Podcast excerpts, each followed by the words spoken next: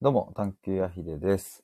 えー今回はですね、えー今更聞けない政治シリーズ、えー第4弾ですね、えー政治や歴史について、えっ、と、まあ、前回も歴史の話したんですけれども、前回はペリー来航くらいまで、えー話したので、えー今日はペリー来航から近現代、えーまでのところを、えーやりたいと思います。KT さんとのコラボです。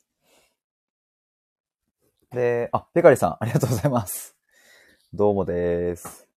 ちょっと最初にですね、あの、お知らせが2つありまして、えっ、と、まず1つが、今月8月18日の夜の11時から、えー見知らぬミシルさんとのコラボが決まりました。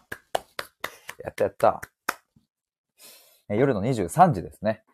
えっ、と、先日ちょっとライブをしている時にミシルさんが来ていただいて、で、そこでですね、ちょっとコラボしたいです、みたいなことを僕が言ったら、あの、快く、あの、引き受けてくださり、なんとその場で、えっ、と、やりましょうということが決まってですね。で、その時には、あの、テーマ、生きるとはっていうテーマでいきましょうっていう風になったんですが、ちょっとですね、僕が、あの、やっぱり、こうしたいっていうのがだんだん出てきて、えーミシルさんにご連絡を取って、えっ、と、テーマが聞くとはっていう方になりました。っていうのがまず一つ目のお知らせです。あの、もしよかったら、あの、僕ずずっとミシェルさんとコラボしたいなっていうのは去年ぐらいから思い続けて、まあ、ついにっていう、えー僕にとってはとても記念すべき一日なので、えーぜひ皆さん、あの、そんな瞬間を一緒に、 えっと、聞いて楽しんでいただけると嬉しいです。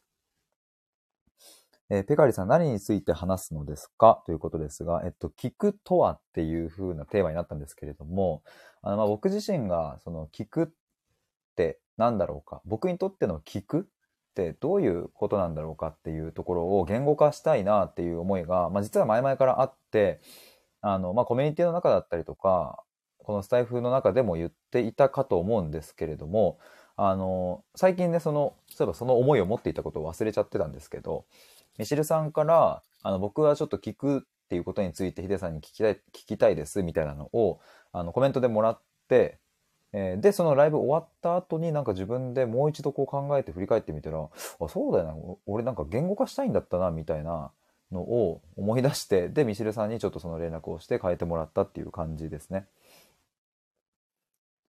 というのがまず一つ目一つ目の、えー、とご連絡で、えーもう一つがですね8月の25日木曜日に心と言葉の探求対話会というのをやります。これは僕が主催するもので、えっ、と、オンラインのズームを使って、えっ、と、対話をします。で、今回はですね、生きる意味について考えるっていう感じなんですけれども、あのそれを、えっ、と、ごめんなさい、ちょっと、あ、すみません、失礼しました。生きる意味について考えるっていう感じなんですけども、えっ、と、まあ、皆さんでですね、一緒に、あの、なんかポップに、でも真剣に、えー深いところまで話せていけたらいいなと思っております。えー時間がですね、夜の8時から、えーと9時半の1時間半、90分ですね。で、定員が10名なんですけれども、今ありがたいことにですね、6名の方から、えーお申し込みをいただいておりますので、残すところあと4名ということになりました。なので、もしご検討されている方いらっしゃればお早めに、えっ、と、ご応募、ご参加フォーム、 参加フォーム入力お願いします。概要欄にリンク貼っておきます。さて、えーと、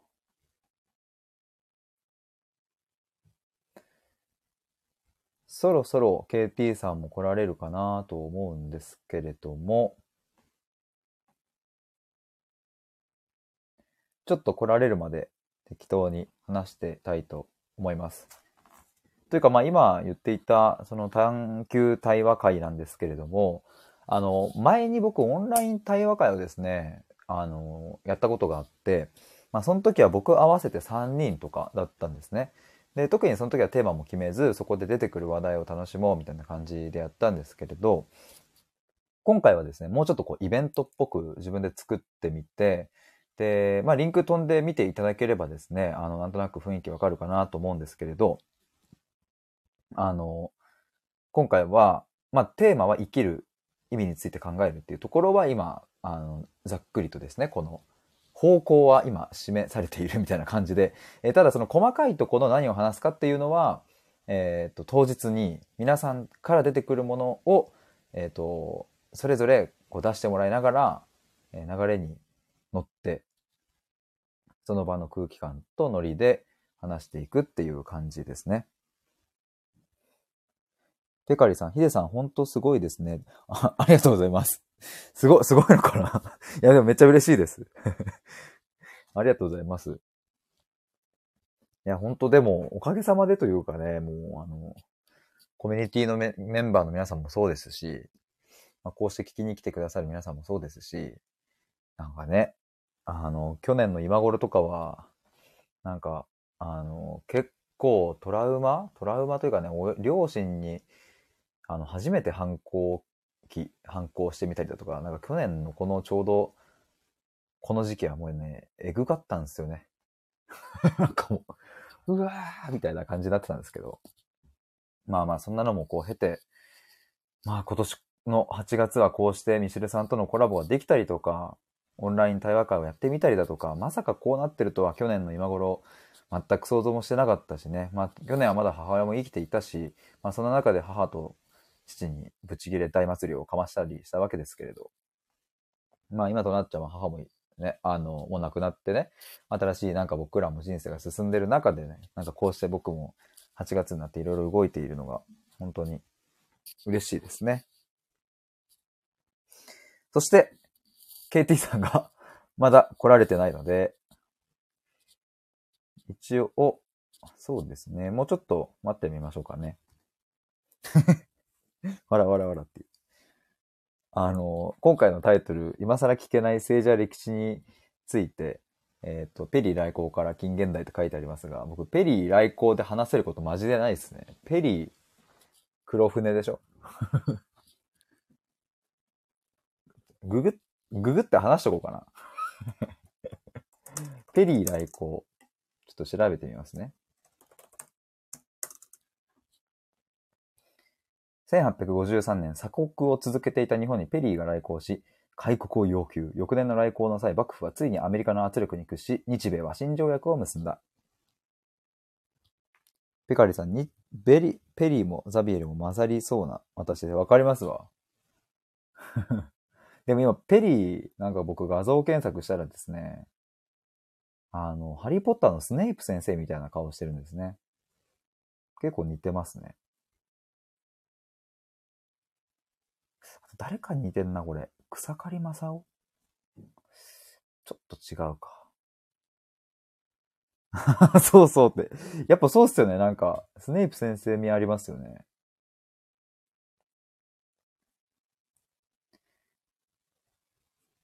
あとなんだろうな、ペリー来航、1800 1853年か。でもすげえよな、これ。てかもう、怖いよな、急に来たら。めちゃめちゃ怖くないっすかその、想像すると。むっちゃ怖いっすよね。同じこと言うけど。その、今でも怖いもん。で今の方が怖いの。いや、当時も怖かったろうけど、急に船来たらマジでビビりますもんね。僕は千葉だ、あ、でもでも千葉県も海沿いあるか。まあ、僕は海沿いじゃないですけど、もし海沿いに住んでいたとして、こうね、なんか海をこうバーって眺めてて、あー、今日は休みか、みたいな感じで、ふーってなんかやってたら、あれなんか見えるな、みたいになって。おい、ちょっと、お前ら来いよ、つって。あそこなんか、なんか来てねえか。いやいやいやいや、あれ別にあれでしょ。なんかあれじゃないなんかその、普通に船でなんかたまたま撮ってるだけじゃないのって。まあそう、そうだよね。うん。いやでもこっち来てないみたいな 感じ。ペカリさん、急といえば他人が急に距離詰めてくるのめっちゃ怖いですね。ペリー来航と同じくらい怖いですね。 ペリー来航と何を知ってるんだって話ですけど。むっちゃ怖いっすよね。 でかいさん、マジ無理なんです。 えそんな急に、まあでもそうか、心理的距離も物理的距離も、まあ両方嫌ですね。物理的距離めっちゃ近づけてこられてもすげえ嫌だし。心理的距離も急に近づけてこられてもすげえ嫌だし。でもね、時にその、急がね、いい方向に行く時もあったりするんですよ。だから一概にそれを否定はできないんですけれど、私僕はね、急に詰め寄るとかができないので、急に詰め寄ってもらったおかげでめっちゃ仲良くなるとか、そのパターンもあるんですよね。ペガリさん、少し上がっていいですかあ、いいですよ。ちょっとあの、KT さん来るまでね。はい、こんばんは。あ、もしもし、こんばんは。 うん、KT さん多分3分後ぐらいに来ますよね。多分、わかんない な。ワンチャン、ワンチャン何かがあって。多分ね、お風呂入ってて、う今多分バタバタしてると思います。 ん。すごい、何でも知ってるんですね、KT さん。なんか、なんかそんな感じがする。多分。多分、律儀だから、多分、 うん。あの、ちゃんと忘れてないで、急いで準備してると思 います。え、なんかこう DM とかメールとかでやり取りしてるんですかあ、インスタの DM でやり取りしてます。いあ、な、何かメッセージは来てるんですか今。や、僕は送ってはいるんですけど、特に来てはいないので、うーん。だから何かあったのかもですね。ちょっとなので、うんもう少し待ってみて、あれだったら。はい。え、あれだったらどうするんですかこの回は。え、この回はもう僕、 そのググって、なんかそのさっきみたいにペリーがスネープ先生に似てるとかしか喋れないので、 ちょっとえ、こどれう、するんですかボツ会ですよ、ボツ会、ボツ会。え、じゃあ喋っていいですかなんか、どうぞどう ぞ。まさかの。いや、私最近全然違、うスラはッいク、スラックを見たり、うんうんあの、ヒデさんのはい更新を見たりとか、ああ、はいはい、ありがとうございます。え、すごいなんかもうストーカーみたいなことを、 いや、やってないんですけど、携帯触ると常に通知がこう来るじゃないですか。はいはいはいはい。また更新されたな、聞いて、あはいスラック、あ、更新されたな、みたいな。みんなの悩みが、ふんふん、みたいなことを一日中やってて、め ちゃめち終ゃわり嬉しいまですし。た。いや、ありがとうございます。なんか。でも対話を中心にした、そういうはいコミュニティって、うん、私初めて出会ったんですよ。そうなんですね。え、なんかこれ以外で別の、うんあの、1年前とかかな、コミュニティに入ってて、うんうん。その、いわゆる雑誌のモデルさんが、男性の方がいて、ああはいはいはい。その方が立ててる、うんあの、本当のオンラインサークル、最初もともとオフラインだったんですけど、はいはいはコロナが来てから、そのまあ、オフライン危ないよねってなって、い。うんうん途。中オンラインになったりとかしてて、東京の方なんですけど、うんうん。それに入ったりとかしてて、うん。こうみんなで、あの、ズーム会議で喋ったりとかしてたんですよ。はいはいはいはい。うん。でも、それは、なんかその、まあ、その、まあ、映像クラブみたいな。みんなで。映像クラブそう、映像を作ろうみたいな感じのクラブなんですよ。へえ、面白い。。そう。そうそうう、それで、なんかそれの映像のテーマの会議をしたりとかっていう感じで、うんうん、対話がメインとかじゃないんですよ。なるほど、なるほど、なるほまあど。みんなが何を考えてて、うんで、ヒデさんが言ってた、その、会話をしてると、その相手の、うんうんなんかこう、なんて言うんだろう、新しい箱うんうん、みたいなのを開ける、開けるの得意みたいな、そういうことじゃないんですよ、全然。なるほど、なるほど。え、それなんだみたいになって、それめっちゃ得意なんで、とかって言ってて、 今日午後聞いてて、 え、なんでみたいな、え、なんだこれみたいな感じになって、はいえ、すなんか、え、面白そうって思います、その対話。対話をメインにしてるコミュニティって絶対面白いじゃないですか。いや、でも確かに僕も自分でこう作っ、去年の、あ、こ今年の1月に作って初めて対話コミュニティを。で、でそれは3月で終わって、また今新しく作ってますけど、はい。確かに自分でどっかに入ったことがないので、なんかそういうコはいミュニティに。なんか、はいでもそういう意見を聞聞けるのめっちゃ貴重っすね。なんかそうやって言ってもらえるのは。え、ちなみに、ヒデさん、私、多分、前もお話しさせてもらって、はいはい。話してるテンション、自分の感覚ですけうど、ん私って人と、あの、波長が合う人と会話をすると、うんうんえどんどん元気になっていく んですよ。で最後、マックス元気になって、眠たくなって、じゃあね、おやすみみたいな感じになるんですよ、い つも。だはいはい。から、私多分入るべくして絶対入ってるんですよ、対話コミュニティの中に。え、だっあ、じゃあ元気になってるんですかて趣味対話ですもん。え、最高じゃないですか。もでも、フィーリング合わない人とは、はい。全く対話できないんですよ。うんうんうんうん。まあだからでもそうっすよねうん僕は身を引きます。ああ、無理だったなっていう。いやーいやでも嬉しいです。その、なんか探求アトリエっていう名前じゃないですか。はい。なんかその、その対、今回は対話っていう文字を使ってないんですけど、その探求アトリエか、みたいな感じ、なんか探求って何するんだろうみたいな感じにはなんなかったですか めっちゃなりましたよ。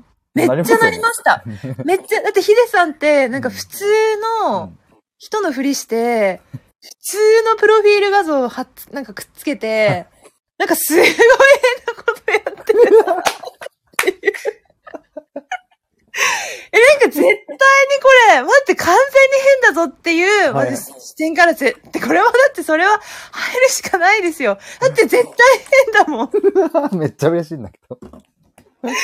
絶対変なんですけど、すっごい普通を装ってるんですよ。なんか、うんあの、駅まで歩くこの時間を有効に使いたいと思って配信してますみたいな、ふそれふ全然普通じゃないですはか。ははいはいはいえ、めっちゃなんか有効活用してる人だな、みたいなうんうんうん。で、あの、探求アトリエっていうものをやっていて、え、 ここからめっちゃ変みたいな。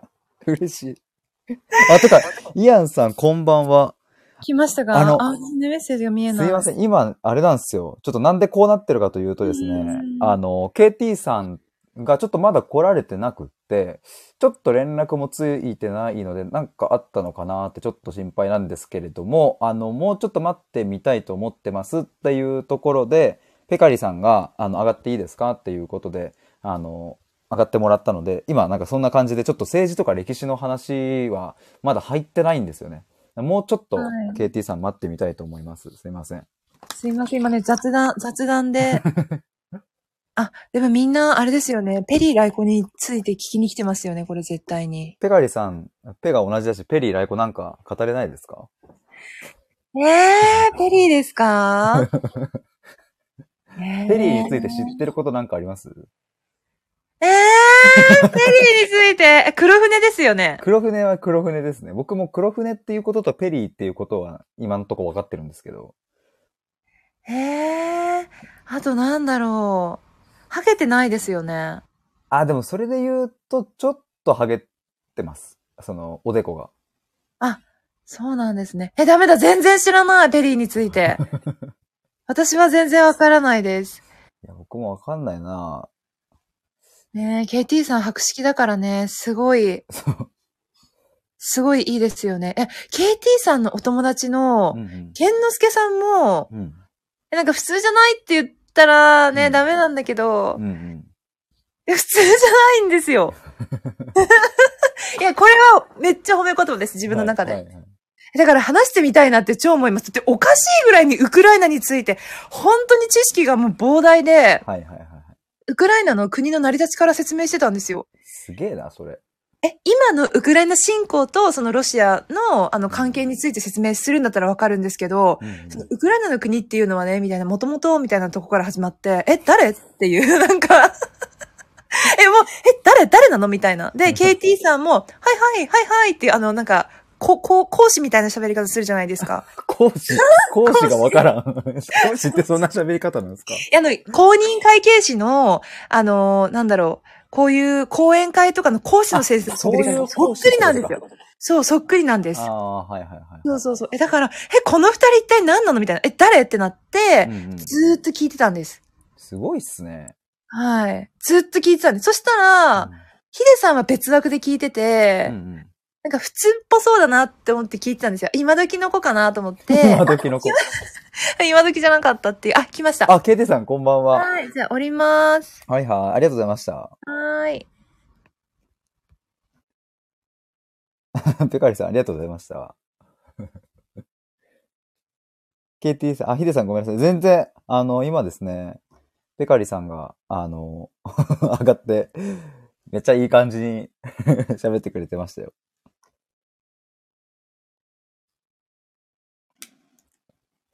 あ、もしもし。こんばんは、すみませんでした。あ、いえいえいえ、大丈夫ですよ。はい。むしろあ、大丈夫ですペカリさんありがとうございます。あ、ごめんなさい、ごめんなさい、大丈夫です。よかったです、よかったです。はい、すみません、申し訳ないです。いえいえいえ。今ですね、そう、あの、ペカリさんが上がっていいっすかってなって、うんうん。で、いろいろ話してたんですけど、そう、はい今はいちょうど KT さんの話、このまなんかウクライナのことについて、KT さんとケン、ケン、ケンのすけさん、でしたっけ、うんうんが話してるのがやばかったんだよ、みたいな話をちょうどしてたら、ペあの、KT さんがいらっしゃった。はいはい。ああ、ペカリさんありがとうございます。あの回来ていただいて。そうそうそう。そうだから KT さんがいないから、ちょっと僕があれ、あの、ちょっとペペリーのこと調べようと思って、そうあの はいはいさっき、ちょっとあの、黒船来航って調べて、はいはい。で、今んとこその歴史について喋ったのが、えっ、と、うん。 1853年にペリーがやってきて、日米和親条約を結びました。そして写真を見ると、ハリー・ポッターのスネイプ先生に似てますっていうことしか言ってないです、今のところ。確かに。確かに。その視点はなかったで すね。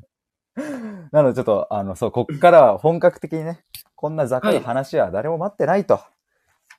あ、そう。 KT さんのその話を待っていたと。そうありがとうございます。はい。イアンさんもですね、来ていただいて、はい。毎度毎度ありがとうございます。皆さん、毎度ありがとうございます。じゃあ、ということで、えっ、と、早速本題に入りましょうか。はいよろしくお願いします。よろしくお願いします。ありがとうございます。お願いします。あ、そうか、そしたら、えっと、前回が、はいはいそう、ペリーまでですもんね。そうですね、ペリーまでで、えっ、と、と、まあ、とりあえず、はいはい。話してみないと、なんかこう、どこまでとかわかんないですもんね、なんか。はい。ざっと行ってみましょうか。ちょっと待って、メモを書こう。今日そうはですね。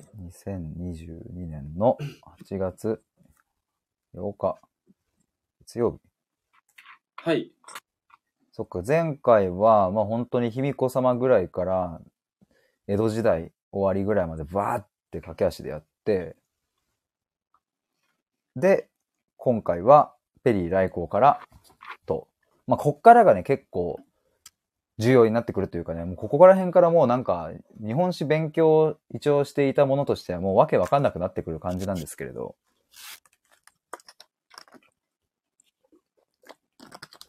はいはい。ど、ちょっと KT さんお任せしていいですか OK です。はいで、もらいます。じゃあ、えっとですね、流れとして、はい。前回日本が1600年に、うん江戸ば、江戸川、あの、徳川が、はい江戸、あの、関ヶ原の戦い勝って、うんうん。そこから1603で江戸幕府作りましたよってところから、江戸時代になったじゃないですか。はいはいはいはい。っていうぐらいから、うんその、欧米では、うん。こうど、どの国が覇権をめぐるかみたいな形で、うんうんうん。覇権争いをしてるんですよ。はいはいはい。え、そのろ1603年が江戸はいはい。幕府ができてて、ちょうどその時代ってことですよね。千大体そうですね、1600年くらいのタイミングで、うんうん。例えばオーストリアとかスペインとか、イギリスとか、フランスとか、うーん。なるほど。い欧米列強結っ構て言われるいやろんなつ勢力がこう、力争いしてて、か。はいはい。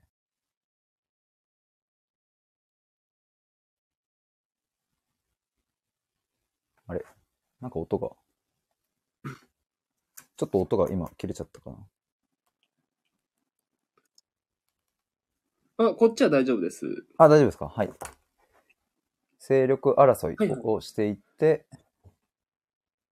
まず聞いてましたね。はい、勢力争いしてるんですね。うんうんうんで、えっと、勢力争い、その日本でいうとこの戦国時代みたいなもんで、うん。うんうんうんどんどんたくさんお金を借りて、うん。うん。軍事的に強くなって、うん。戦争で勝って、うん。相手を倒して、うんうん。で、自分が勢力を広げて、うん。で、お金にして、そのお金をこう返していくっていうふうな、こう、サイクルをずっとしてる感じなんですよ。え、この1600年あたりからそうです。経済力イコール軍事力の時代なので、はー、なるほど。お金があれば戦争に勝てて、相手を滅ぼして、うんうん。で、さらにお金がもらえるから、借金を返せるっていうふうな時代になっていくんで、イングランド銀行とかうん。っていうのが活躍する時代ですね。イングランド銀行、へまあ、っていうふうに、こう、欧米の、ヨーロッパの方でも、うん。そういうふうに、こう、いかにお金を借りて、いかに自分たちが早く軍事的に強くなるかってことで、うん。こう、争ってる時代、覇権争いの時代です。なるほどね。はいはいはい。で、ちょっとあの、ペリ来航の前に、こう、世界史の話してないと、ちょっと全然繋がんないと思うんで、なるほど。ぜひぜひ。はい。はい。ちょっとだけ欧米の歴史を、ははいい。したいんですけども、うっんていうふうに、うん。うん。どんどんどんどん上手にお金を借りる、上手にこう税金をこう持ってくるっていうふうなことをやっていくうちにう、んうん。例えば、あの、アメリカからじゃあ、えー税金を取ろうっつって、アメリカから代表者がいないのに勝手に税金を取るっていう仕組みをイギリスで使っちゃって、うんうんアメリカ人がふざけんなーっつって独立革命が起きるとか。うん。うんうんうんうんで、えーフランスが財政難になってるのが、そうんうのん。理由として、その風な、上手にお金を借りてっていう風な方向があるから、平民から搾取しすぎて、はいはいはい。平民と貧乏になってフランス革命が起きちゃうとか。なるほど、なるほど、なるほど。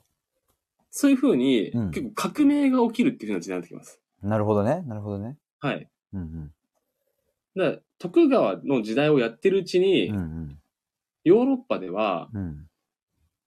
えーピューリタン革命が起きます。産業革命が起きます。アメリカ独立革命が起きます。うんフランス革命が起きます。っていう風に、うんうん新時代の革命がどんどんどんどん吹き荒れる時代になります。うんなるほど、なるほど。はい。はいはいはい。っていうのが、えーうん世界で起きてることですと。新時代の幕開けと。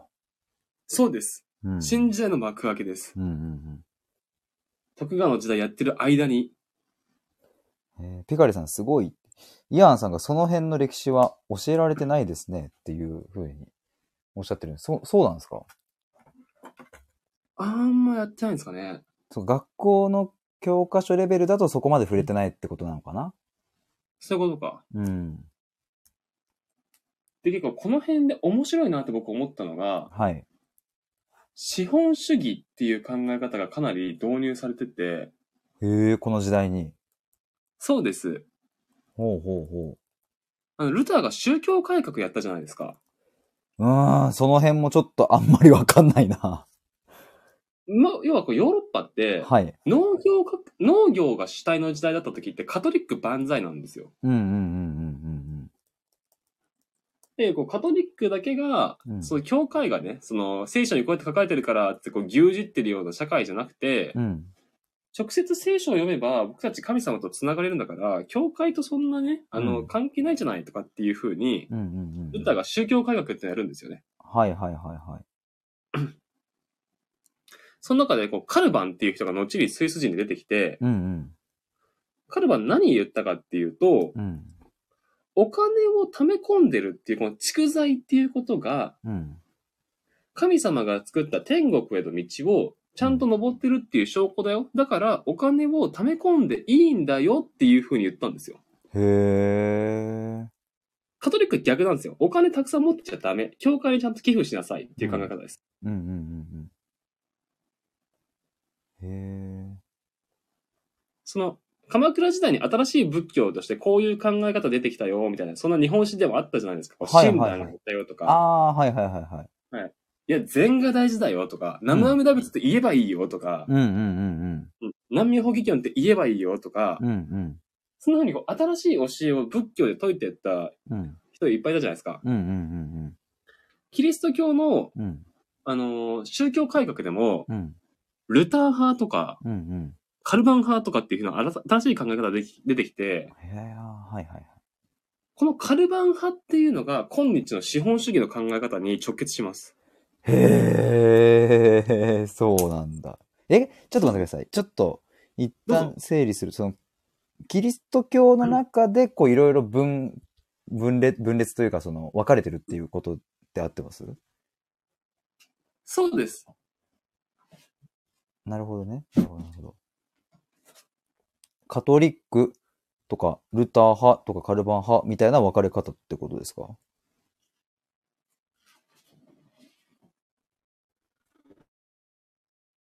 あれちょっとまた音が。ああ、れヒデさんもう一回言ってもらっても大丈夫ですかあ、いいっす。あの、キリスト教、ちょそっのと今ヒデさんこ声聞こえませんでした。なるほど。はいちょっともう一回。カト、カトリックっていうのは、あれですよね。はい。キリスト教の中の、はい。なんかこう、分かれてるやつ。はい。で、ルターそう派ですとねかカルバン派キリスもト教の中のうんうんうん。こう、元々の、あの、メインストリームがカトリックです。あ、なるほど、なるほど。はい、はい。メインストで、カトリック、はいカトリックのやり方が気に入らないっていう人たちが宗教改革を起こして、新しいキリスト教をうん。作ったんですよ。うんうんうん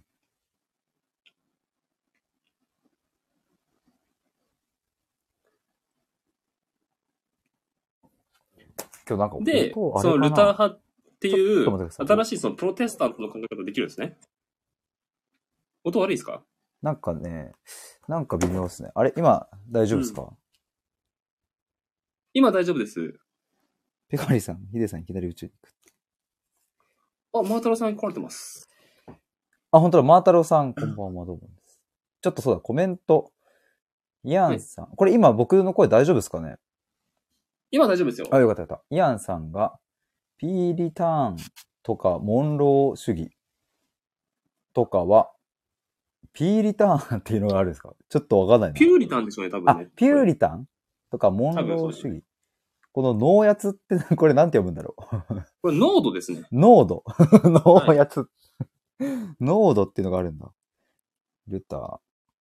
はい。マータロさん、カトリックは硬派のイメージ。じゃザビエルがなんで日本に来たかっていうと、うんうん。ルターが宗教改革やって、新しい勢力できたんで、うんうん。カトリックを海外にもどんどん広めようっていう風な、だから、日本にまで来ました。うーん、なるほどね。で、先週やった天草四郎とかの話に繋がってきます。ああ、はいはいはいはい、天草四郎。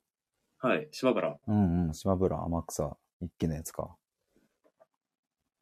そうですね。うんうんうんで、新しいキリスト教の考え方として、こう、カルバン派でお金貯め込んでいいんだよ、が流行るんですよ。うん。うんうん、なるほどね。はい。はい。で、お金があったら、それを貯め込んで、うんせつその生産設備、例えばパン屋さんにするとか、うんうん。っていう、あのー今だったら工場にするとか、うんうんうんうんうん。っていうふうに、先んじて投資して、で、ビジネスをやって、そのお金を元手にさらに儲ける。そしてさらにビジネスを展開するっていうふうに、っはあ。ていうのが、この時代からどんどんどんどん広がっていきます。そうなんだ。はいはいはい。で、なんでこの話したかっていうと、うん。プラス産業革命起きるんですよ。うんうんワットとかが、うんうん。うんあの、蒸気機関とか作り出して、うん。この時代から鉄道とか蒸気、あの、蒸気船とかが出出てきます。ワットって何でしたっけワットってジェームズ・ワットっていう物理学者で、はいはいはい。お水をですよ、水の状態からうん。気体の状態にすると体積が1000倍ぐらいになるんですよ。はいはいはいはい。で、この力をう、ん。こう、エネルギーにして車を動かそうっていうふうにやった人です。天才じゃん。大天才です。大天才ですね。そうですあ。、蒸気機関車とかもこの時代ですかそうですね。なるほどね。はいはい。天才だ、ワットは。ワット天才です。なるほど。えじゃあ、ワットがそういうのやって産業革命が起きたっていうことか。そうです。はあ、ワット産業革命。なるほどね。マンチェスター・リバプール間に鉄道が通ります。へえ。マンっていう風になってくるとは、いビジネスの規模拡大していくんですね。なるほど、なるほど。で、ようやくここで伝えたかったのが、はいはいはいはい。なんと、帝国主義の時代になるんです。帝国主義というのはそうで、すどんな主義でしょうか要は、はい。資本家たちがたくさんビジネスやるためにう、んうん。外国を打倒して自分たちの市場にしようっていう考え方です。はあ、なるほど。はい。だから資本主義の流れで生まれたってことか。そうです。なるほど、なるほど。イギリスだってフランスだって、うんうん。自分たちの国に職人さんがいて、うん。靴作ります、洋服作ります、ちょっと売りますっていううちは、うんうん。別に海外にそんな出る必要ないんですよ。うんうんうんうん。なるほどね。だけど、大規模に生産して、ビジネスの規模が大きいよ。うん。資本力が大きいよ。で、外国を圧倒するための武力も持ってるよ。産業革命やってるから。うんっていう風になるんですね。うんうんうん。そうなると、どんどんどんどん海外に出るんですよ。なるほど、なるほど。で、うんまあ、主にアジアとかアフリカとかっていうのを打倒して、うん。自分たちが、の材料の供給地にしてもらいたいとか、自分たちが商品売る時の市場にしたいっていう風になるんですよ。なるほどね。はいはいはいはい。なので、まずインド、イギリス領になります。インドがイギリス領になる。イギリスに。そのなりますマーイギリスタのルさんが植民地になります植民地って言ってるけど、そっか。インドがそうですね、イギリスの植民地の時代に植民地。はいはいはい。はい。えーミャンマー、うん。イギリスを植民地になります。ミャンマーもイギリスの植民地。そうです。はいはい。イギリス最強っすね。イギリス超強いです。強いな。はい。で、タイは、うん。えっと、まずベトナムがフランスになるんですね。ベトナムがフランス領。そうです。はいはいはいはい。で、ミャンマーとベトナムが、それぞれこう、イギリスとフランスが持ってったんで、うんうん。タイは干渉地帯って言って、お互い手つけないでおこうっていう風になるんで、うんうんうんうん。タイはならな、ならずに済むんですよ。へえ。 なるほどね。で、インドネシアはオランダが持ってきます。すげえな。よく覚えてる。 すげえな。インドネシア。っていうふうに、そうはいどんどんどんどんこう、東南アジアがやられてくるんですね。はあ、はいはいはいはいはい。で、先週話した中国がアヘン戦争で、あイギリスがうん。あのほとんど支配する反植民地なんです。イギリスがもう勝っちゃうんだ。中国に。もう古典版にやっちゃうんですよ。それはもう日本としてはもうびっくりっはい。てことだよね。多分。ずそうっでとす中国追いつけというか、こう勉強させてもらったりっていう、前回そういう話でしたもんね。そうです。中国をパクってっていう。そしたらまさかの中国がまさかの。は負けい。てしまうと、イギリスに。あれ、先輩がやられてんねっていうふうになっちゃうんですよ。それ怖いっすね。地元の強い先輩がどっか別の地域の怖い先輩にやられたらもうちょっと、ちょっとどうしようってなりますもんね。守ってくれる人いねえみたいな。こそうそううそう。うんうん自分たちが尊敬してた超強い先輩が簡単に外国にやられちゃったっていう怖っ。のがアヘン戦争ですね。なるほど。怖いなあ、それは。っていうふうに、うんもうインドも向こうだよと。東南アジアもやられてるよと。うんうんうんで、お隣の中国さんもやられてるよっていう中で、日本にも船が来たぞーっていうのがペリーです。なるほど。えっと、この、じゃあ、えっと、1603年に江戸幕府が開かれ、ペリー来たのが、帝国主義の時代にうん、ペリーやばい、また飛んでるな。が裏側にやってきます。えーっと、ごめんなさい、ちょっとまた飛んじゃったんですけど、あれ今日あれなんかなもしかしてライブが多いのかなはいはい。はいはいはい。ちょっと待ってください。どうでしょうか今。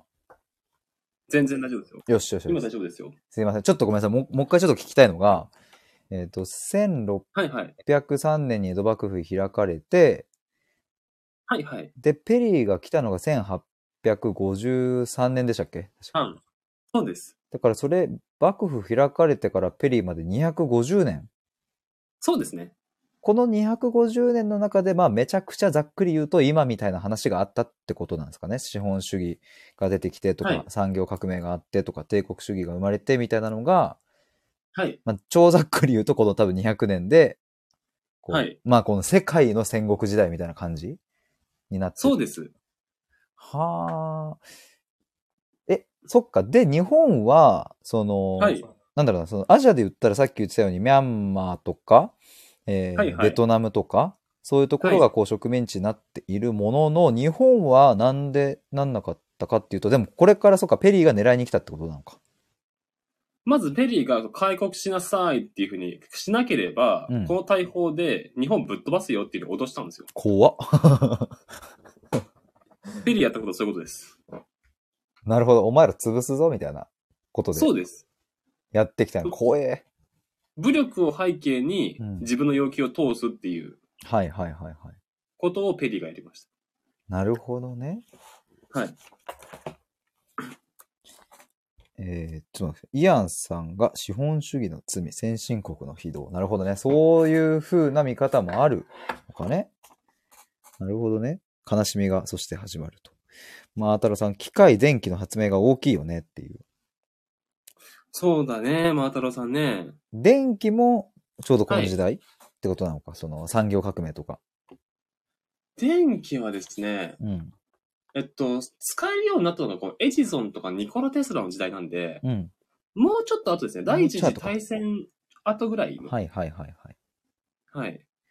なるほどね。イアンさんが強盗、 強盗じゃんって言ってるんですけど、なんかちょっとごぼごめんなさい、僕もちょっと、その、はい中学生の時の社会の勉強をしている時に、はいはい。ちょっと不思議だったシリーズ、今ちょっと思い出したんですけど、どうぞ。確か前の前ぐらいでその幕府っていうのがつかめなさすぎるみたいな話をしたと思うんですよ。ありましたね。で、はいこの僕、植民地っていう言葉もなんかね、よくわかんなくって。なんかそわかりましのた、はい。それは支配しているって言えば、まあそれで済むんだけど、はいはい。なんかまあ、僕はその生まれてこの方植民地になったことはないし、なんかその、なんていうんですかね、イメージとしてすごいつかみにくくって、はいはい。だってその植民地と言ったって、なんかその、常にこう銃を持った人がうろうろ、まあしてるんだったらなんかすごいわかるんだけど、そそういうわけなのかな、どうなのかなとか、なんかはい別になんかこう植民地登録とか別にないし、なんかどう、はいどういうことが植民地なのかっていう、なんかこの辺なんかわかりやすく説明をもししていただけるなら、なんか植民地とは何なんですかっていう、はい。どう、どうですかこのなんか疑問というか、何が聞きたいのかもちょっと自分でもよくわかんないんですけど、ちょっとイメージをつけ、つけたいっていう感じですね、植民地の。まずさっき言った帝国主義的な植民地のポイントは、うん。一、つ目は材料の供給地です。材料の供給地。はいはいはいはい。はい。イギリスとかだと主な主要産業が綿花なんですよね。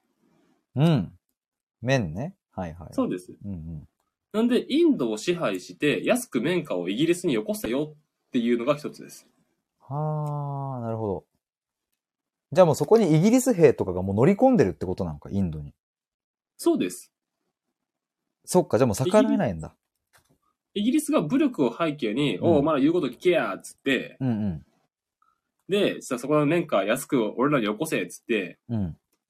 持ってくっていうのがまず一つで、うんうんうんうんうんで、イギリスのた工場でうん。うん。タオルとか洋服作るじゃないですか。うんうんうんうんそしたら、作ったものを、あの、俺らの作ったやつ買えやっていう風にう、ん。うん。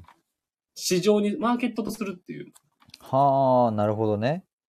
ていうのが、あの、植民地の、資本主義的な植民地です。なるほど、なるほど。はいはいはい。はい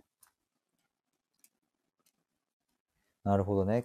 イアンさんが恐喝じゃんって言ってますが、まあでも、実際にそあそうですの行われてたのは、まあそういうことってことですね。ほんとそうです。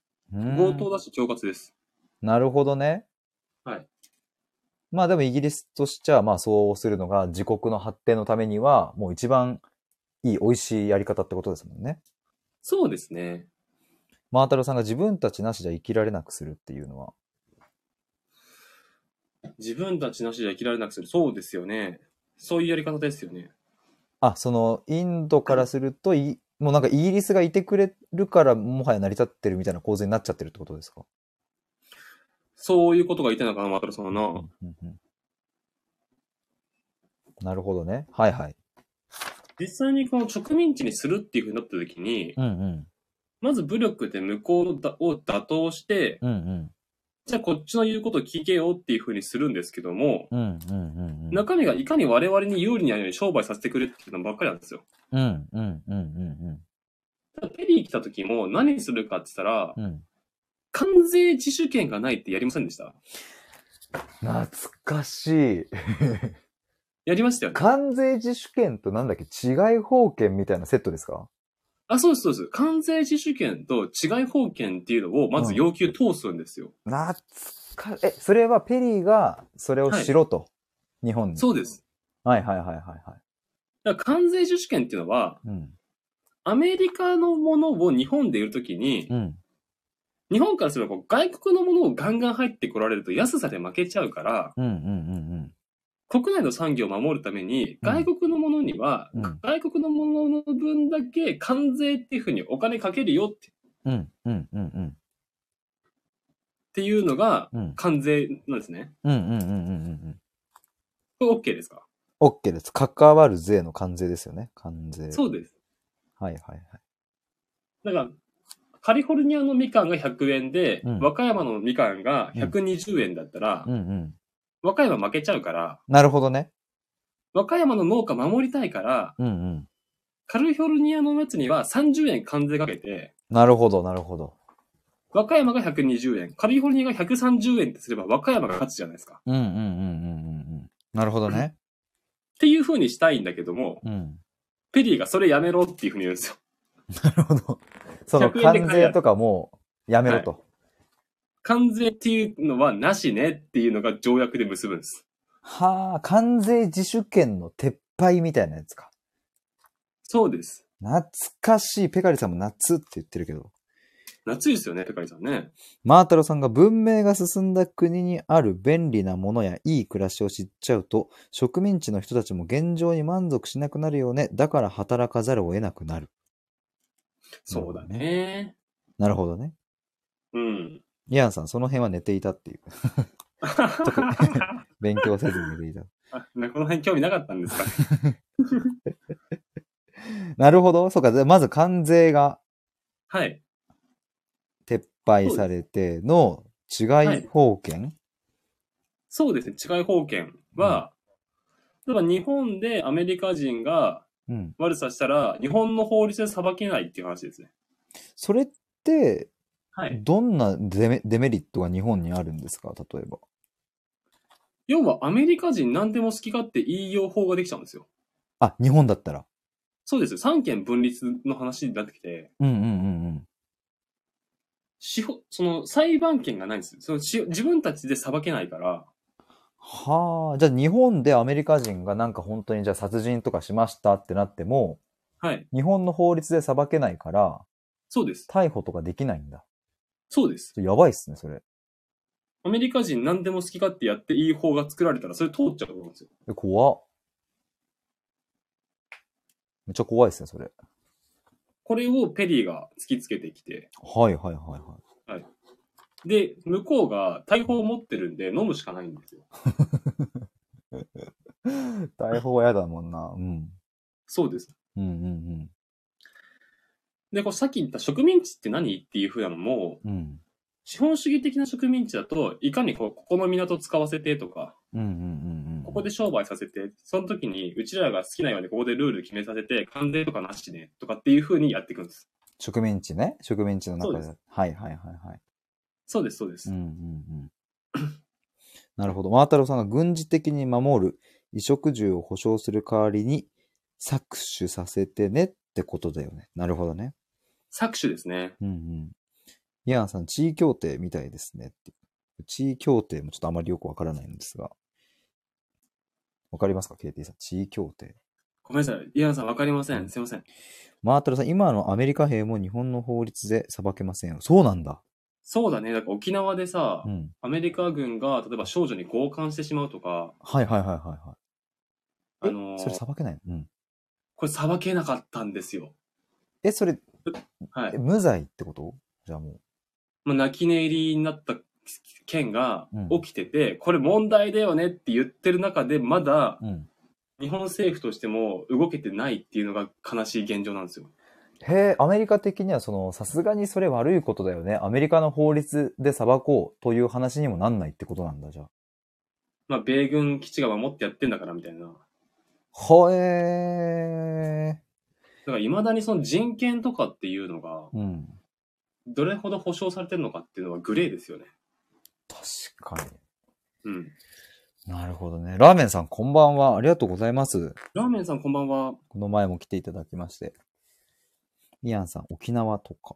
ヒカリさん、怖い。マータラさん、ある意味で日本は半分アメリカの植民地である。あ、この辺は、うん。あの、僕、半分賛成で半分反対なんですけど、ちょっと、うん今回は置いときます。あの、話ずれちゃうんで。わかりました。ちょっとじゃあ今回置いとくっていうの、はいちょっとそれ、あの、置いとくっていうあれ現代で、史で。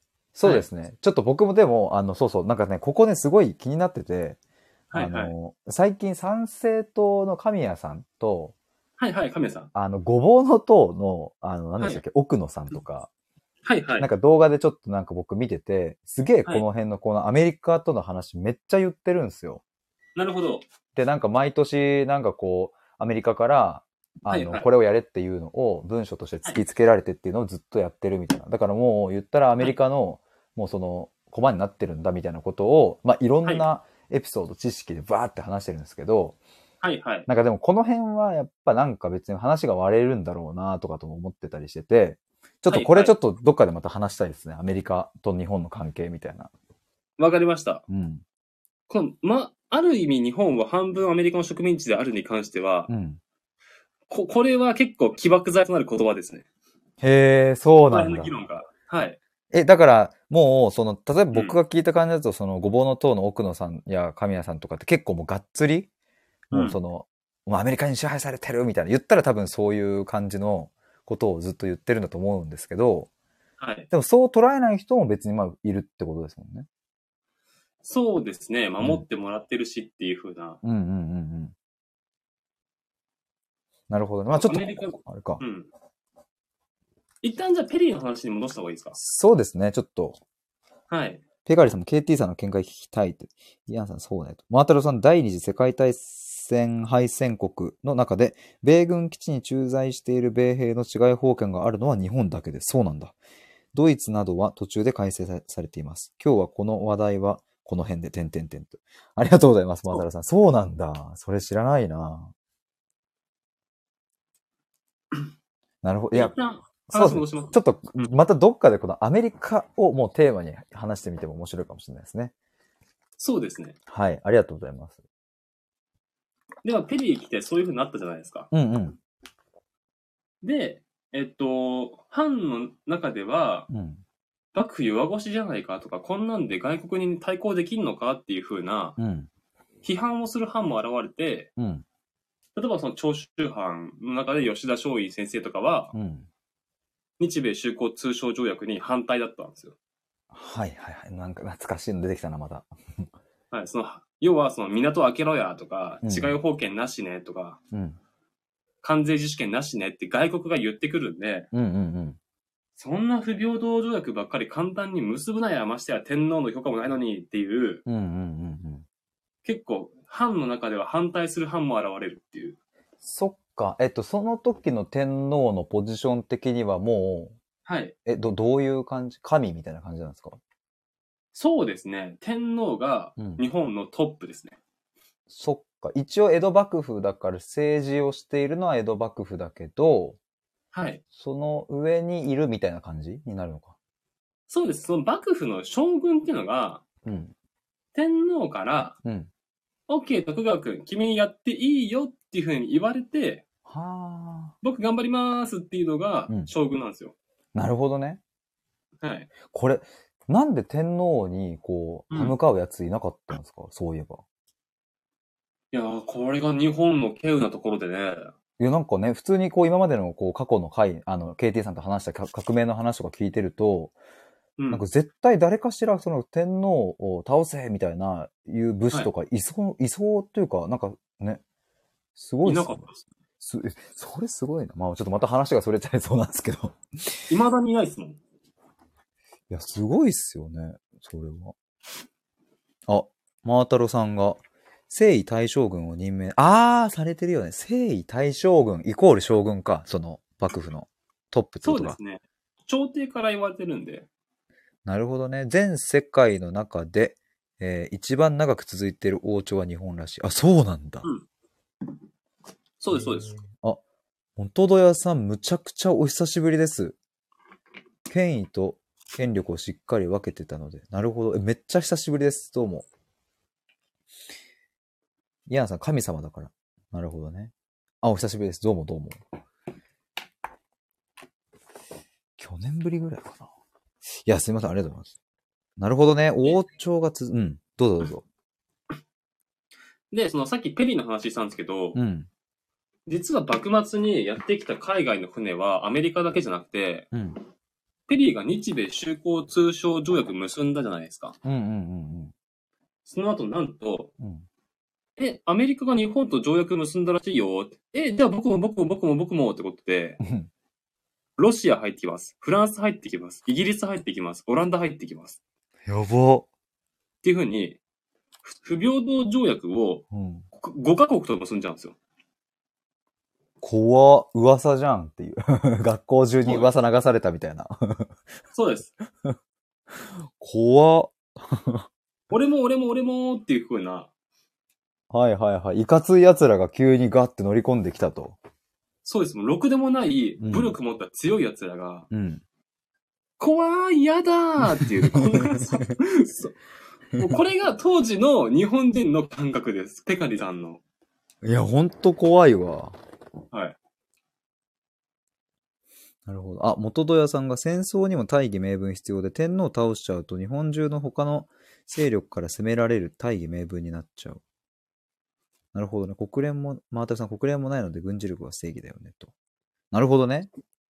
軍事力で支配していくっていう帝国主義の時代ですから、うんうんこうのんうん時うん代うは。ん。ほう。で、それ、いたくさん入ってきて、その後どうなったんですかいや、幕府が無無策だから結んじゃうんですよ。はいはいはいはい。当時、あの、井伊直弼っていう人が幕府の大老っていうポジションだったんですよ。ああ、大老いい直輔。いましたね。はいはい。懐かしいな。その先週はね、将軍後継ぎ問題とかでうん。反対勢力を粛清していったっていうふうな話したんですけど、うんうんうんこの人の、あの、叩かれてるポイントが、うん。うん。天皇の許可もちゃんともらってもないのに、うん。この神の国日本で外国と条約結んだっていうことですね。あ、いい直輔が。そうです。あ、お前何勝手にやってんのっていうことなんです。そうです。260年間鎖国してきたのに、うん。何勝手に外国とそんな不平等条約結んでんのっていうのが、うん。 あの、嫌われました。なるほどね。はい。結構大きな、当時からしたら、ミス、ミス、ミスっていうか、もうはい致命的な、何してんのお前っていう感じだったのか。じゃあ。そうです。いい直輔からしたら、うんいや、ペリーめちゃくちゃ怖いかんな、みたいな。しょうがねえだろうっていう話なんですけど、うんうんうんうん。裏側にいた人じゃんとわかんないじゃないですか。確かに確かに。長州の人が知らないですよ、そんなこと。確かに確かに。そう。いやいや、こう神の国なんだけど、みたいな。うんうんうんうん。天皇に失礼じゃねえみたいな。うんうんうんあいつダメだろうみたいな感じで、うん。うん。批判が高まったところで、お前らうるせえっつって、うんあの、安政の大国っていうのやって、うん反対派を片っ端から謹慎とか処刑にしていくんですね。なるほど。なるほどね。うんうん、うん。はい。中で吉田松陰先生死亡と。はいはいはいはい。はい。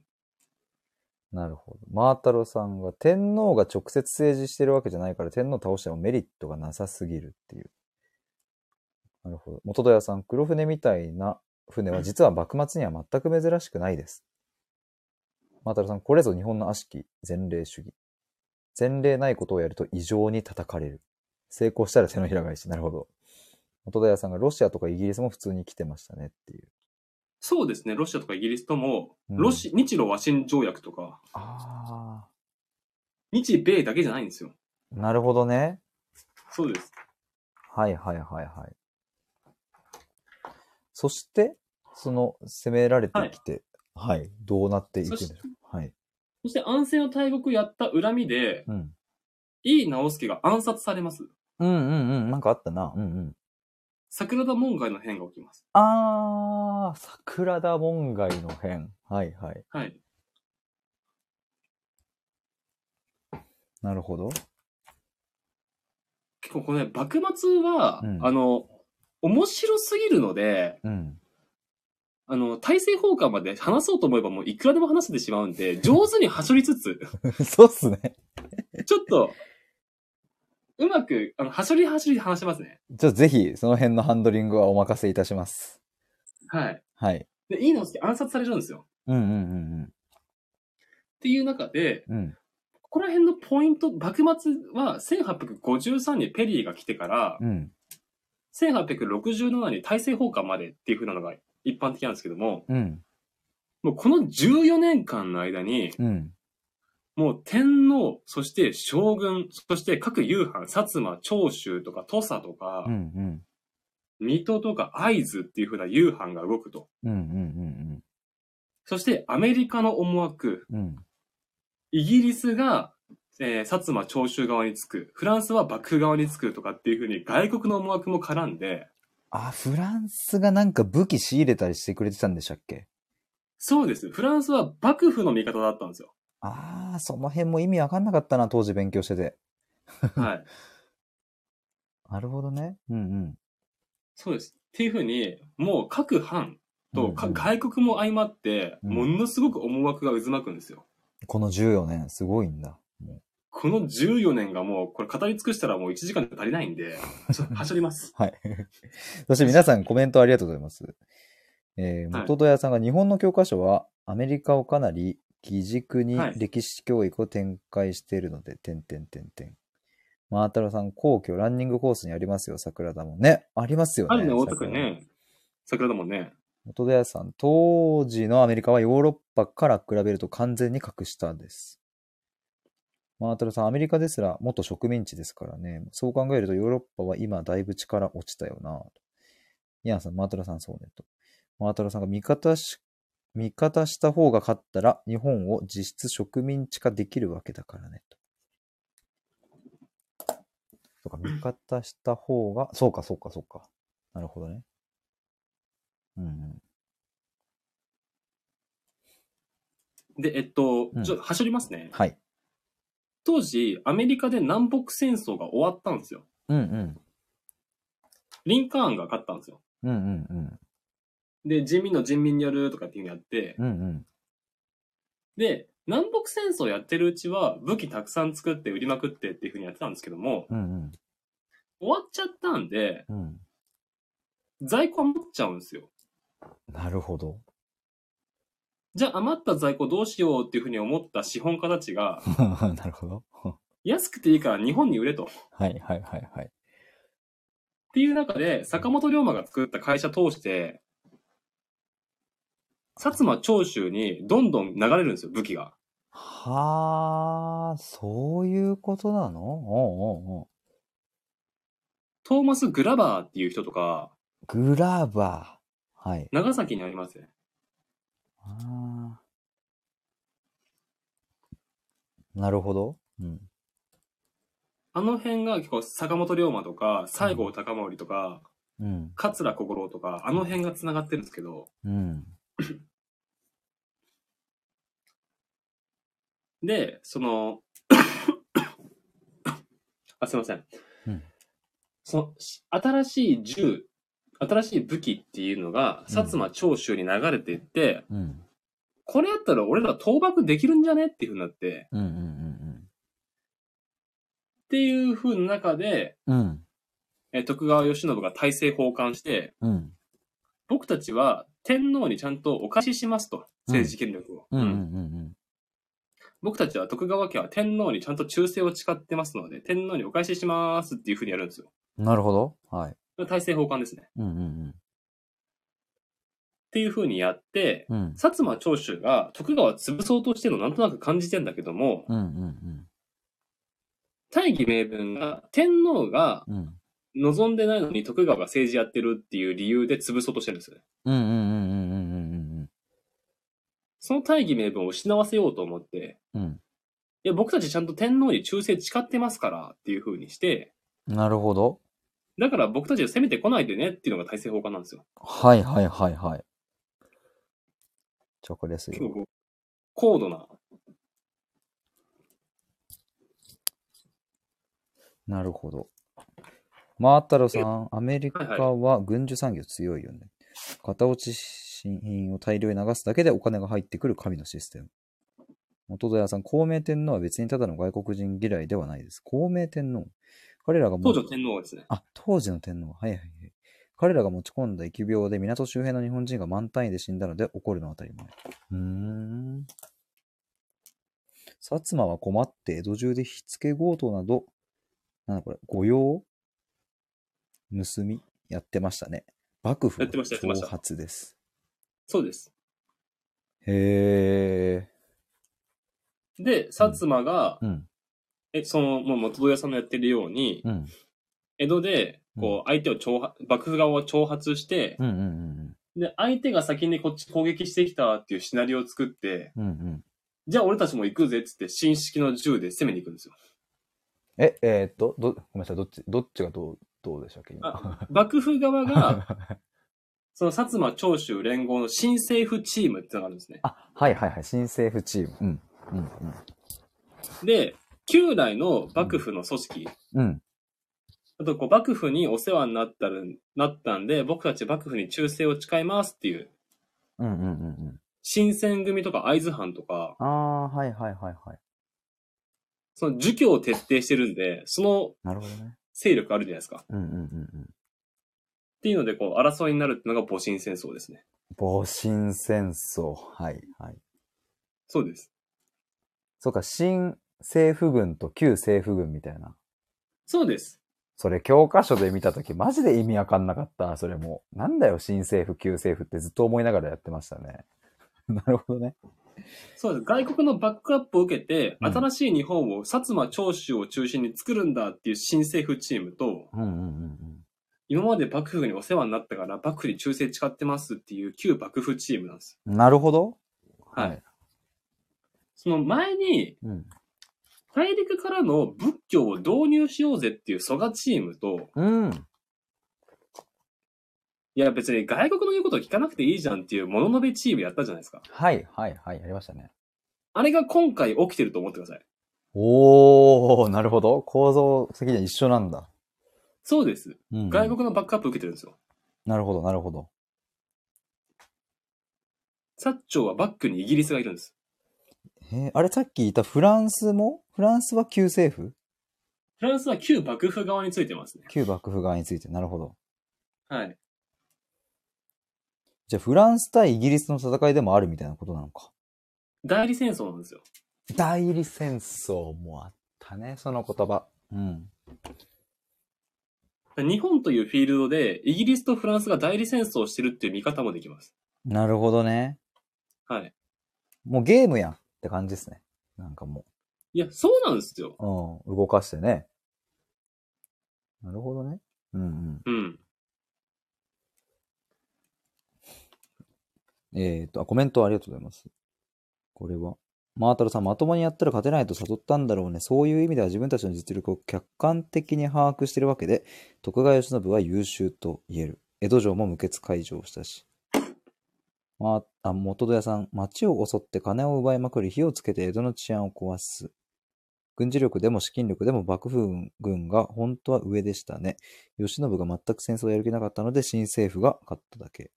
まあ、太郎さん、戊辰の漢字、未だに書けない、読めるけど。確かに。 えっと、マータラさん、ある意味で今のウクライナ戦争と近いよね。実質西側と東側の戦争で武器供与して戦わせている点も国事。国事で合ってましたっけこれ。国事であってますね。イアンさん、勝つのが、ぎ、が、ん勝つのが逆だったら、日本の運命も違ったのでしょうね。国事、ありがとうございます。うん。だからここ歴史の転換点ですよね。むちゃむちゃ転換点ですね。はい。え、で、結局、戊辰戦争は、戊辰戦争はう、ん。薩摩長州チームが勝ちます。なるほど。新政府軍が。そうです。うん。このやり方に反対する勢力も根強くいたんですけども、うんうん。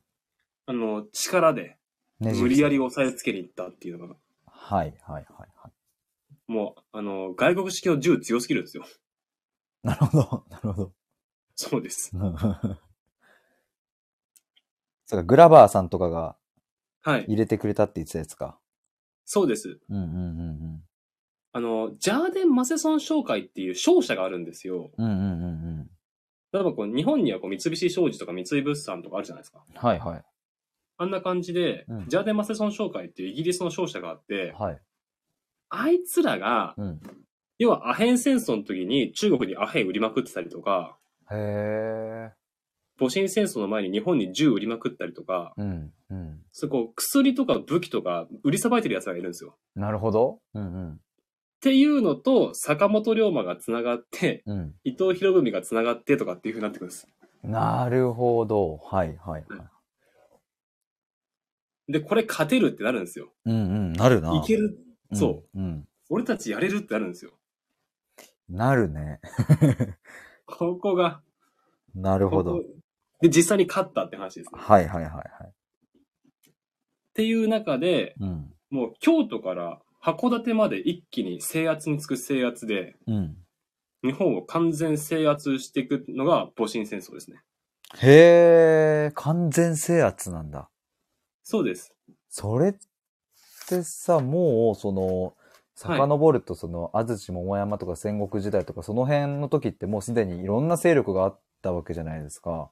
ありますね。それが、ようやく、ようやくなのかわかんないですけど、ついに、まあ、ある意味では一つ、まあ、その内情は違うにしても、ついはにい一つになったっていうことなのか。なんかその、そうですね。勢力日が本統一したっていう。へえ、え、それはそれが戊辰戦争戊辰戦争ですね。戊辰戦争は大政奉還をした後に起こったやつか。そうです。はいはいはい。なるほど、なるほど。大政奉還した後に戊辰戦争やって、うん。武力でうん。京都から函館までうんうんうんうん。すご潰い。しに行ってったっていうのがやりました。なるほど。はい。元戸屋さん、当時新政府はまともな近代軍隊がなかったのですが、幕府は近代諸陸軍も海軍も、を、も、も、持ってましたので、大将の慶喜が朝廷とやる気があれば勝てたと思います。でも慶喜は江戸に戻って寺で謹慎しちゃうので、幕府側も近代兵器も軍艦も揃えてたんですが、学校では教わらないので誤解が進んでるっていうのが元戸屋さんで、えー、マータロさん、函館五稜郭は最後の戦地として有名ですよね。行ってみたい。150年あったら、それは武器の性能もまるで違うわな。ノーマルの初期武器で SSR、SSR というのはちょっとわかんないなの完全武装に挑むようなもんだよね。そして、イアンさんの白虎隊、ラストサムライ。うん。白虎隊の悲劇ですね。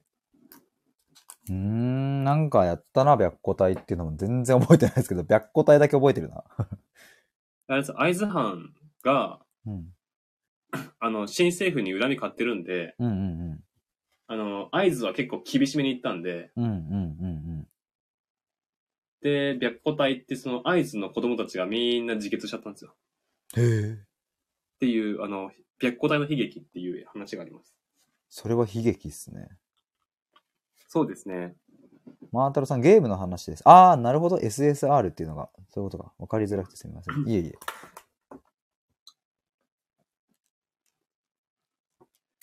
というわけで、戊辰戦争で、はい。薩摩長州の新政府チームがうん。函館まで制圧して、すげえな。うんうん。完全制圧っていうところまでちょっと今行きました。はい、はい、はい。はい忠誠心高すぎなんだよなって、マータロさんが。そう、会津はそうなんですよ。抽選心高いんですよ。なるほど。朱子学です。朱子学。これが、会津が。また。 また、 朱子学。そうです。朱子学はその、儒教とはまたちょっと違うんですかあ、儒教の中のメインストリームがその朱子学です。へえ、あ、そうなんだ。じゃあまあ、儒教なのか。それも。そうです。うんうんうん。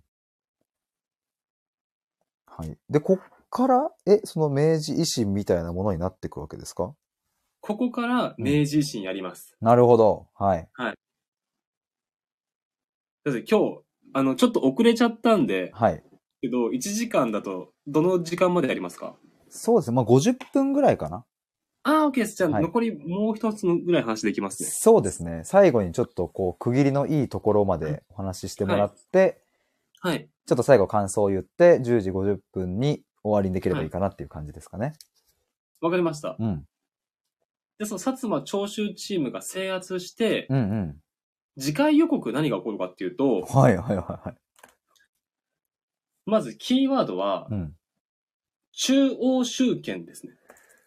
もうね、だからここら辺だからもうそのさ、なんて言うんですか、やっぱ僕がね、その前回もそうですけど、どれだけその言葉だけ覚えていたかっていなるほどう、 もう中央集権ってわかるけど、それがじゃあ一体その時代どういうことだったのかが全然わかんない。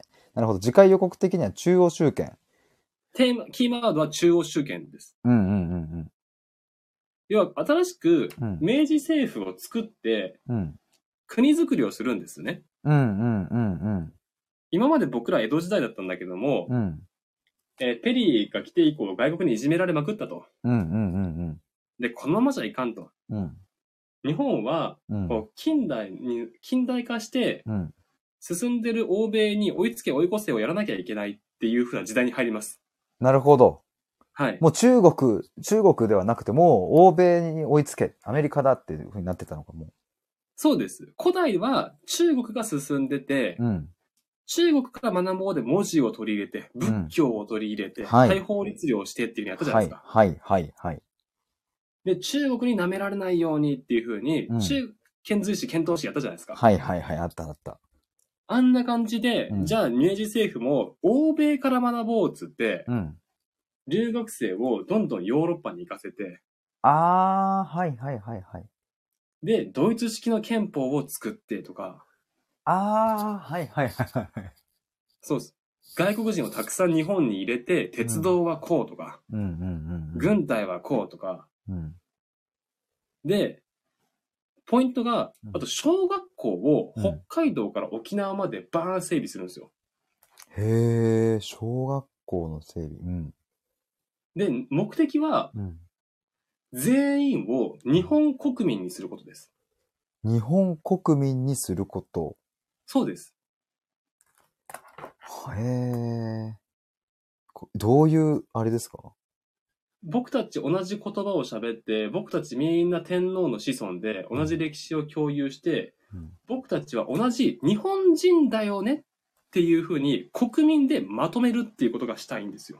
なるほど、なるほど。逆に言うと江戸時代まではう、ん。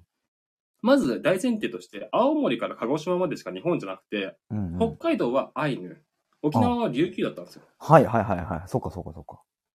外国なんですよ。うんうんっていうのを、え武力で沖縄も北海道も日本にします。うんうん。うんうんうん。かつて。台湾とか朝鮮を日本にしたのと一緒です。うんうんうんうんうん。っていうふうに日本にして、ガンガンこっちから小学校を作って、教育をお送り、送り込んできます。なるほど、なるほど。はいはで、天皇に忠誠を誓わせます。い。うんうんうんで、みんな君が代を歌うよ。みんな同じ言葉喋るよっていうふうにさせて、うん。うん。なんかあった時にみんな軍隊として一致団結できるっていうふうにワンチームにさせるっていうのが中央集権です。なるほど。それが次回のキー次ワー回ド。の明治、そうです。明治政府が何をやったかっていうのがこれからの話になるんですけども、はい。次回予告は中央集権っていう考え方です。次回予告。はい央集ありがとうござ います。権。 すいません。自己満です。決まりました。ごめんなさい。はい。なるほどね。中央集権と。はいはいはい。はい。いやー、ちょっと待ってください。コメント皆さんありがとうございます。えー、っとね。マータロさん、日本が一番調子の良かった、学んでて楽しいとこだ。あ、このちょうどあれか、明治維新がってことか。ここは、あれか、日本史の中で真太郎さんがこの時代が好きなのかなもしかしたら。うん。うん。元出屋さん、合図は家光の腹違いの弟、星名正幸の藩ですからね。そうなのね。もうこれ全然わかんないですね、僕。マータロさん、天皇に権力を集中させるぞっていうね。っていうのが、明治維新。が、明治維新です。そうです。なるほど、なるほど。はい。日本の夜明け、ヤンさん。まさに。。元田さん、ビスマルクの教えですねっていうそうですね。でもこれ、うん今回、コメントのレベル高すぎま すね。いや、ちょっと僕はね、あのもうね、全然わかんなすぎて、ただちょっとこれ音読するみたいな感じになってるんですよ、今。今更聞けないシリーズのレベルじゃないですよ。そうそうそうそう もう全部。僕マジはい音読っす、今。はい 坂の上の雲。これは何だろう、はいイアンさんの。あれです、司馬遼太郎の。うーん。はいあ。ちょっと読みます ね。元田さん、列強は自分の有利な時は法を盾にする。不利な時は軍事力で従わせる。だからまず、富国強兵すべし。あと、マータロウさん。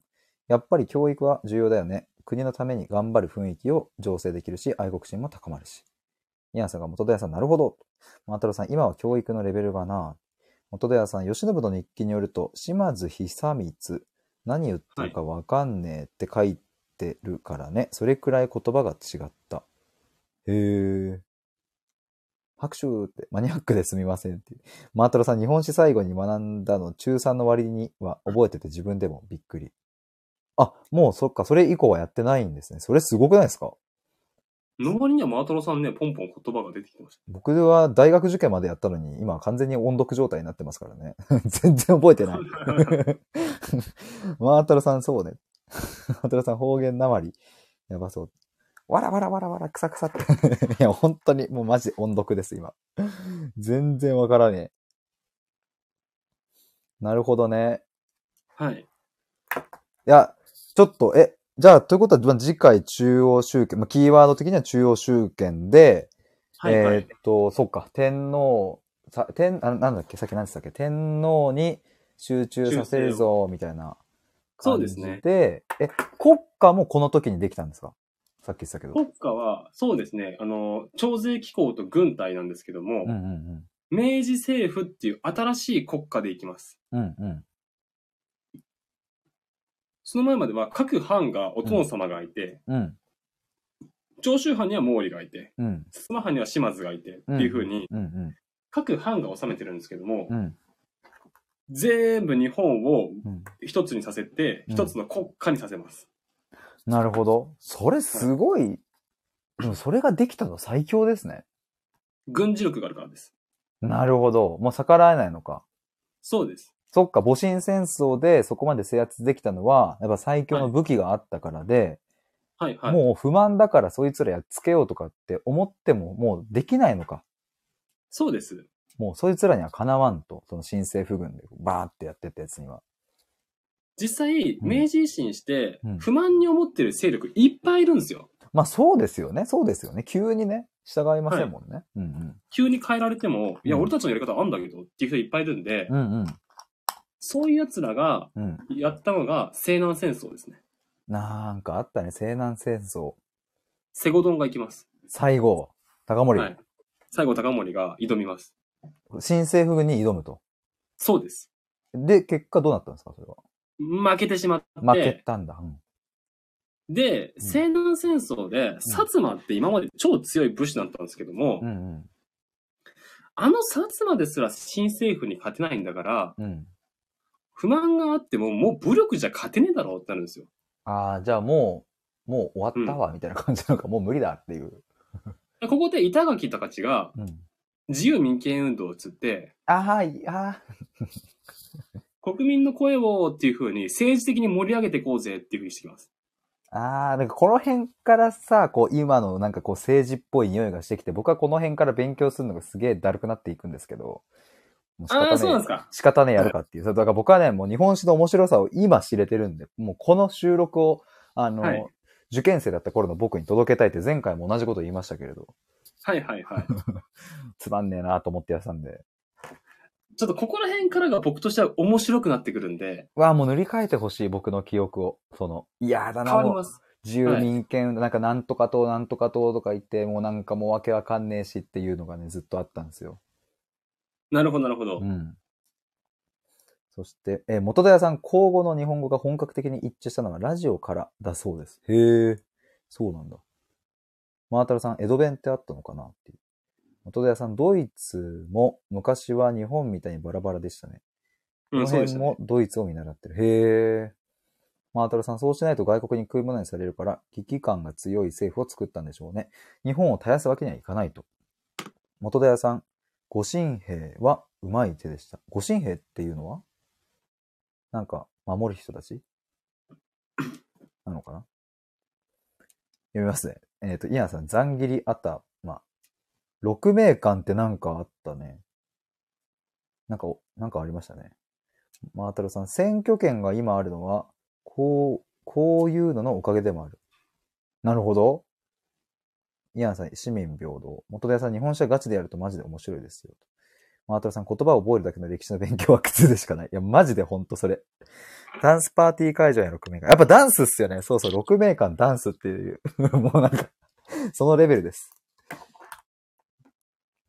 いやー、ちょうど10時50分過ぎになりましたが、ありがとうございました。ありがとうございました。じゃあヒデさん、振り返っていただいて。そうですね。いや、あの、はいちょっと、振り返り、今回は1603年江戸幕府できたぐらいのところからやりましたが、はいはちょっい。とね、僕的に、ちょっとこう、なるほどっていうところを少しピックアップすると、はいはやいっぱ。資本主義の流れがこの辺から生まれ始めたっていう、はい。こ多分、あれ ?1600 年代でしたっけそのカルバン派とか、なんとそうかだ、カルバン派そうですね。うん、で、それがまあ資本主義のこう元となった考えであってとか、まあ、その後に産業革命は1800年とか代何をもって産業革命っていうのが難しいんですけども、そうかそうか。 1700年代ぐらいからやってました。 18世紀からみたいな感じか。そうですね。そうか、その辺からこう資本主義の流れで帝国主義でみたいな、こはいこの流れをやってる時に、日本ってまだなんか侍、侍というかまあ、そっか、徳川のそ時うで代す。でみたいな、なんか面白いですね、なんかっていうのは、その、その温度差が。そう温度差すありますげえっていうのと、はい。で、まあそこからオラオラの欧米さんたちがこう日本にやってきて、はい、で、もなんとか日本もここを守りきって、まあなんかこうね、なんとか頑張ったわけですもんね、ここで。ここで食い物にされなかったっていうのが、稀有な歴史ですね。すごいっすよね。やっぱそれ島国だからこそっていうのもあんのかな。ありますあります。ね、わざわざ海にこうね、隔ててね、やってこないといけないっていうのもあるから、まあ大変なのかね。そうですね。まあその辺もありながら、うん。なるほど。いや、なんかすっげえざっくりですけれど、はあいの、ざっくり、で、うまいところを多分ピックアップしていただいて、その、まあ、はいは江い戸幕府の、まあ、終わり頃から、こう、これから、まあ、その、僕が当時受験勉強ですげえだるかったゾーンのところぐらいまでの流れがですね、なんか、はあ、なんとなく、あ、そういうことねっていう、で、そのはい次回の中央集権みたいなところのキーワードに繋がってって、まあ、言ったらそれがまあ、今もね、そういう形なわけですもんね、中央集権国家。そうです。前、ヒデさんがうん、県知事とどう違うんですかみたいなのあったじゃないですか。ああ、はいはいはいはい。お父様と県は違いますかっていうふうに言ったときに、うんう僕、ん県っていうのが中央の出先ですっていうことだったじゃないですか。そうか、あの、藩の島津、なんだっけ、薩長、薩摩藩とか、長州藩は、その中でそれぞれトップがいてみたいなことだったんだよね。そうです、そうです。はいはい。ただ、県は、はい。千葉県、神奈川県のトップなんだけれど、はい。あくまで中央からの人たちですっていう。そうです。そうか、じゃあ結構だから違うんですよね、その、そうです。うんうんうん、その藩とかとの捉え方とはね。全然違いますね。うんうんうんうん。日本が今、都道府県制度なのも、この明治維新の流れですよ。はあ、じゃあもうこの辺ちゃんと勉強したいですね。 もえそうなんですう よ。。この辺を知れば、うん今の世界が、今のこの国が見えてくるはずです。いやーじゃあもうそれは僕が、あの、あれですね、今回この、はい今。更聞けないシリーズを始めた、第はい1回で話していたはい。ところに、なんかこう、繋がってきますね、本格的に。そうです。もう今まで、やうんれ、蘇我から始 まって、これ鎌倉幕府って、北条がやったじゃないですはいはか。いはいあんなの全部どうでもよ くて、もうこの、フェリーからを知れば、 あ散々やりましたけど、はいはいはい。ここからが、やっとメインディッシュにいやー、なるほどね。なるイメージ。でも本当にありがたいのは、はいやっぱここまでの歴史を、こうなんか知れてたから、うんこうこれってこの時と同じ構造で、さっきもなんかあの、もののべしべしと蘇我氏の、うん。と同じ構造ですとか、はい、あとなはんいか。前回も、なんだっけな、あ、んなんか中国、ごめんなさい、なんか忘れちゃったけど、なんかこれは過去の中国のこの件と似てますよね、はいみたいな話とか、なんかそうやって歴史をこう捉えることができるっていうのは、なんか僕としてはすげえ新しい発見なので、大和朝廷がうん中国から国づくりを学ぶっていうのと、うんうん。明治政府がうん欧米から国づくりを学ぶっていう、その明治維新と古代は似てます。ああ、そう、その話かな。はい。そうそう、だからそういうのも多分今後その、明治維新の話とか、あの、はいもっとこう現代に近づくにつれて、はい、多は分い。過去のこの歴史のここ繰り返してるよねみたいな話とかもまあありそうだし、ありますあります。うんうん。なんか、だからこう、過去をざっと、あの、洗って、ここまで来れたのはすげえ良かったなと思いますね。わかりました。はい。そしてちょっと先にコメントを読ませていただきますね。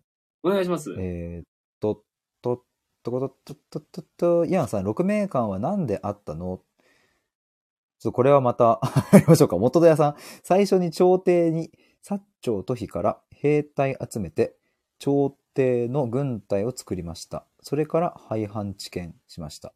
へえ。マータルさん、当時の高級クラブみたいなもんかな。イアンさん、そうなのか。マータルさん、男女で酒飲んで踊って楽し、あ、6名間がか。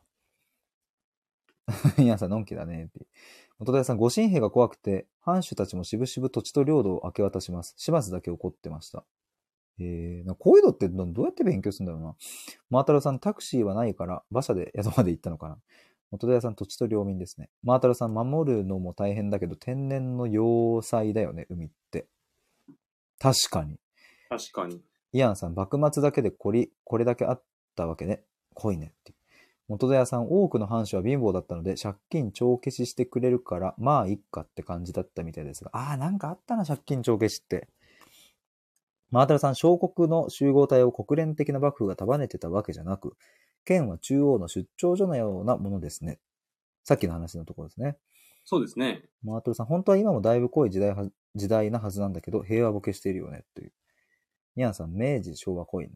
元戸屋さん、近現代史真面目にやるとうるさい人多いので避ける傾向ありますし、ありますよね。そうだよね。うんだから僕ら、ヒデさんと一緒に、こう、今更聞けないシリーズで初歩向けにやってますけど、うんうん。こっちがこうやってこうなりましたって言うと、 うん。お前、ちげえよっていう人いっぱい出てくるん ですよ。もう解釈がね、分かれるんだ。俺側が被害者だから、みたいな。はいはいはいはい。まあそうだよね。そうですね。うんうん。なるべくこう、僕はファクトに沿って、ヒデさんと一緒にやっていきたいですけど、それ超ありがたいですわ。うん。特定の人を刺激しないように気をつけるべきことは必要で すね。なるほどね。その難しい方が。なるほどなるほど。はい。元田さん、主にドイツ、イギリスから学んでますね。なるほど。イアンさんは昭和に入ってから大喧嘩始まりそう。 間違いない。マタラさん、近い歴史ほど記録も残ってるから、いろいろな立場の人から見た事実があって、解釈の違いで論争になりそうだよね。なるほど。特性例出してくれないかな っていう。なるほど。いや、皆さん、あの、ありがとうございました。ちょっと僕、すげえ音読をずっとして、なかなかいい反応、リアクションができなかったと思いますが、皆さんの知識がすごい。皆さん、この回を楽しんでくださってますね。いやー、ありがとうございます。近現代史ってそれぞれの国や立場で見方が全然違うので。なるほどね。うん。そうか。いや、でもね、いや、最後ちょっと KT さんも、あの、そうそう、感想をお聞きして終わりたいと思います。あ、いや、もう、ざっくりと、うんその、宗教改革からカルバン派の流れと、うん。資本主義と帝国主義の流れから、うん。江戸末期の社会、世界情勢として、うんこの植民地がどんどんどんどん取ってかれる時代になってたよっていう話から、うん。日本にペリーが来て、うん。で、ペリーだけ来たわけじゃなくて、うん外国がバーって、じゃあ俺も俺も俺もって入ってきて、っはい。ていう中で、日本も変わんなきゃいけないっていう中で、うん。こう南北戦争で余った武器を、薩摩長州がもらって、うん。倒幕して完全制圧ってとこまで今日行ったので、はい。ここはもはやスタート地点にようやく立ちましたってところなの で、なるほど。その、その、じゃあここからどうやって新しく国作ったのっていうところが次回なので、はいはいはいは次回がすごく楽しみです。い。いや、もうまさにはい。僕が知りたい、こう、今の政治の仕組みとかにもう本当に直結してくるところに多分なっていくと思うので、そうです。めちゃくちゃ楽しみですね。この明治政府が何をやって、うん。うんどういうふうに国を作っていったかっていうのを、うんヒデさんと一緒に見に行く見ていきたいなと思います。ありがとうございます。はい。そして元田さんもこんなに面白い放送をしてたとだったらありがとうございます。まあ本元当田さん、前回のもぜひ聞いてください。 あの、蘇我市からペリーまで1時間で喋りました。 そう、もう、も そうう KT さんに僕が聞くっていう、もう、それは今日第4回目なんですよね。第4回目をうん撮ってますんで。マートラさん、私中3までしか勉強してない理系なので、さっぱりでしたって言ってますけど、 そんなことないでしょ、絶い対。や、 そんなことないと思いますよ。戸田屋さん、僕も好きなんです、歴史って。ニャンさん、マータロンさんご謙遜。 大河ドラマから日本史が面白くなりました。なるほどね。なるほ戸ど田屋さん、普通に対馬では、秦軍が、シンかグル樺太ではロシア軍が、えー日本人殺したりしてましたからね、明治の初期は。なるほど。弱い国は惨めです。鎌倉殿でしたっけ鎌倉殿を今やってる。鎌倉殿か。 面白い。はい。ということで、はい。今回の今更聞けないシリーズ第4弾はですね、皆さんのたくさんの知識に僕は触れながらですね、たくさんいろんなことも知りながら、めちゃくちゃ楽しい回でございました。KT さんありがとうございました。こちらこそありがとうございました。はということで次回は、えっ、と、中央集権をキーワードに、いろいろまキーワードたに、はい、聞いていきたいと思いますので、皆さんよろしくお願いします。うご期待ということで。はい、弱い国よりも弱い人、かわいそう。ウクライナの平和を願って、ということで。ありがとうございました、皆さありがとうございました。ん。以上です。ではまた来週。また来週。